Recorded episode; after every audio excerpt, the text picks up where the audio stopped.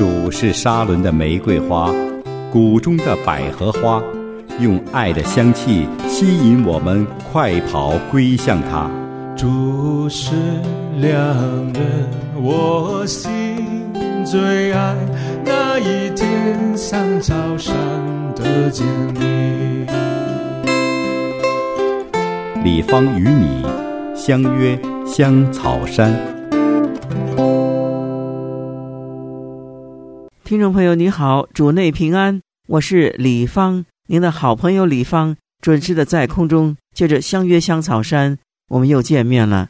在今天我们的节目里，我们要借着新约的哥罗西书第四章的二到六节这一段来思想我们今天的主题，叫把握时机。圣经告诉我们要把握时机，像哥罗西书第四章的第五节就告诉我们把握时机。用智慧与外人交往，时间是神给我们的，机会也是神给我们的。但是那个有灵敏的灵，就是敏锐的人，他就能够发觉神给我们的机会，神给我们的工作，神的心意如何。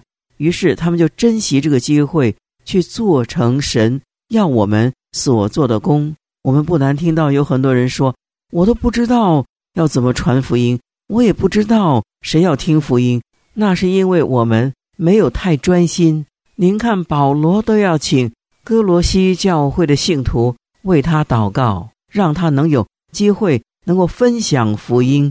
然后他也劝勉众人说：“你们要把握时机啊，用智慧与外人来往。”保罗要哥罗西教会的基督徒用心的看清楚，把握住任何能够影响别人。归向基督的机会，千万不要忽视机会，更不要忽视他人。只要我们心中有主，我们就很不容易忽视他人，因为我们的主不会忽视任何人，更不会忽视任何让人可以认识他的机会。只是我们的主要我们与别人交谈的时候，这个话语啊，要常常带着和气。不过弟兄姐妹，在我们的世界当中。最会夺走我们的时间和注意力的事情，严格说来太多了。世界总是要夺去我们的注意力，夺去我们的时间。可是我们的神却是邀请我们，在这个今天这个现实真实的世界里，每一天把握住机会，引导人来归向他。所以我们在祷告里，不只是要求神赐给我们机会，更求主要赐给我们智慧。用温柔和平的言语，也就是神爱世人的言语，告诉他们这个灵魂得救的宝贵福音。好，接下来我们就先来攻读今天的经文《哥罗西书》四章的二到六节。攻读完了之后，我们来思想今天的主题：把握住时机，因为时间有限。好，请您打开圣经了。圣经说：“你们要横切祷告，在此警醒感恩。”也要为我们祷告，求神给我开传道的门，能以讲基督的奥秘。我为此被捆锁，叫我按着所该说的话，将这奥秘发明出来。你们要爱惜光阴，用智慧与外人交往。你们的言语要常常带着和气，好像用盐调和，就可知道该怎样。回答个人，我们的圣经就攻读到这里。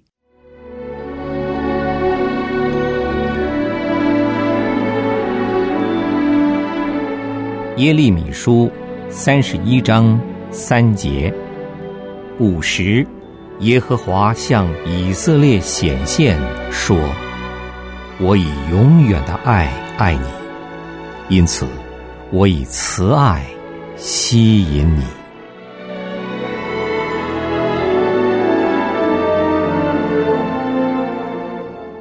保罗对哥罗西的教会，他说出了非常中肯的话。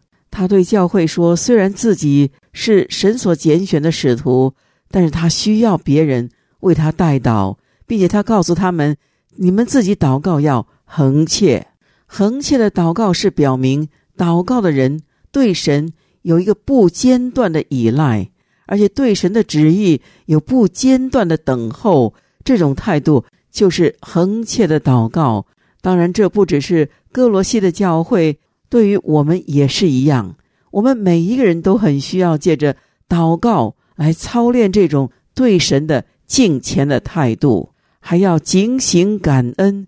这个警醒不是指别的事，而是特别指警醒感恩这件事。所以，我们不但要警醒祷告，免得入了迷惑，这是主说的；而且，我们还需要警醒的等候主再来。现在又多一样警醒，就是警醒感恩。是的，我们需要被提醒。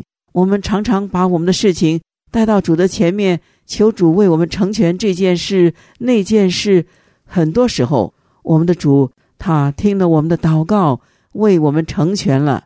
成全之后，我们好高兴呢。我们说感谢主，但是很快的，我们就把这件事情给忘记了。所以，祷告之后的感恩呢，真是要警醒，以便我们可以养成。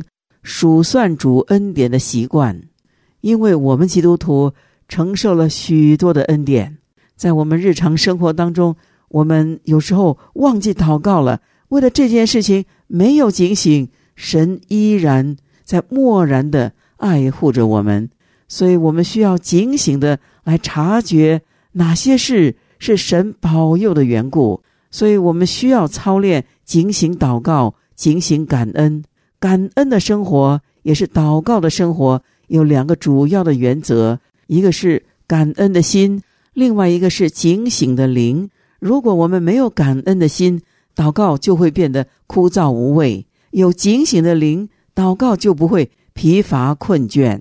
我们都知道，保罗是一个喜欢祷告的人，也是一个会祷告的人。他经常借着祷告与神有亲密的交通，就像旧约里的诗人。那些神的仆人们一样，他们喜欢借着祷告来亲近神。那保罗呢？保罗也为教会祷告，可是他也感觉到，他也需要别人来为他祷告。所以，神之所以恩待我们，给我们有机会能够帮助人，许多时候是借着祷告来帮助人，尤其是帮助传道人。所有的牧师传道，若是有人天天为他们祷告，这个是比。天天请他们吃饭要重要的多，所以保罗要求哥罗西教会的人为他祷告。他提出了两件事，请教会为他祷告。第一就是求神给他开传道的门。我们知道传道人都有这样的心，就是为主要传福音到地极，但需要的是这个传道的门开了，这样传道人才能够用最愉快的心情。有机会把神的道传扬出去。保罗第二个要求是，请哥罗西的教会为他祷告，能够清楚的讲解基督的奥秘。什么是基督的奥秘呢？在旧约时代的人不知道，神是特别的恩待保罗，让他明白神的奥秘就是基督。但是讲解神的话，讲解神的奥秘。不是自己随意的发表。保罗要求在祷告中纪念他，叫他按着所该说的话，将这个奥秘发明出来。这个发明就是揭露，就是显明的意思。将神的奥秘，就是基督这个大的主题，能够显明出来，说得清楚。因为这个主题太重要了，所以他既不愿意多说，也不敢少说，要按着神的旨意。说该说的话，这样才能够符合正题的经义，才能够深入浅出的产生效果。当我们读这一节经文的时候，我们可能会有些不明白，像保罗这么有才能的人，还会常常有词不达意的感叹吗？因此，所有神的仆人在讲解神福音的时候，千万不要以为自己有好的口才。就可以给神用，反而是更需要好好的准备，并且仰望神，因为传讲神的福音是不可以随便讲的。接着，保罗谈到光阴，就是机会的问题。他提到光阴有限，所以我们要爱惜，要把握住传福音的机会，把我们所要讲的福音清楚的、完备的讲解清楚。当然，这个是完全要依靠圣灵的工作。如果不是圣灵与我们同工，我们是讲不出来的。虽然保罗他是蛮有智慧、蛮有知识，他曾经被提到天上的乐园，听过隐秘的言语，他所得的启示非常之大。但是如果圣灵不动工，他也是说不清楚的。我们也是一样，我们每天读经祷告，就是在准备我们要讲的道，同时我们要倚靠圣灵，免得我们该讲的没有讲，不该讲的反而讲的太多了。因此，做神的工作必须有圣灵动工，有了圣灵的同在，就不怕神的道没讲清楚。当我们传福音给别人的时候，最需要的就是智慧的灵，要凭圣灵。所赐的智慧，只有圣灵才最清楚这些人心灵中的需要，认识人心的诡诈，认识人心的险恶。这样，我们不但不会受到外人的诱惑，而且还能够引导他们悔改归主。只有真智慧才能够引导我们认识真神。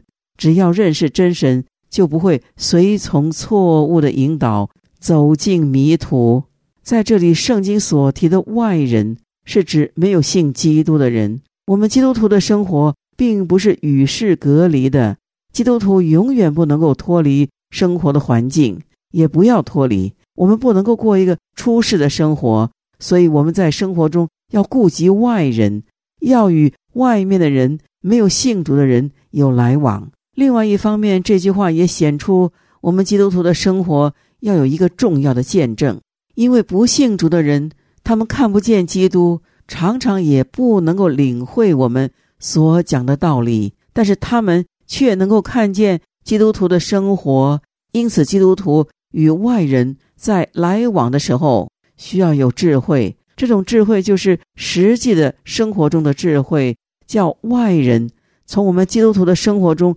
看出做基督徒的宝贵。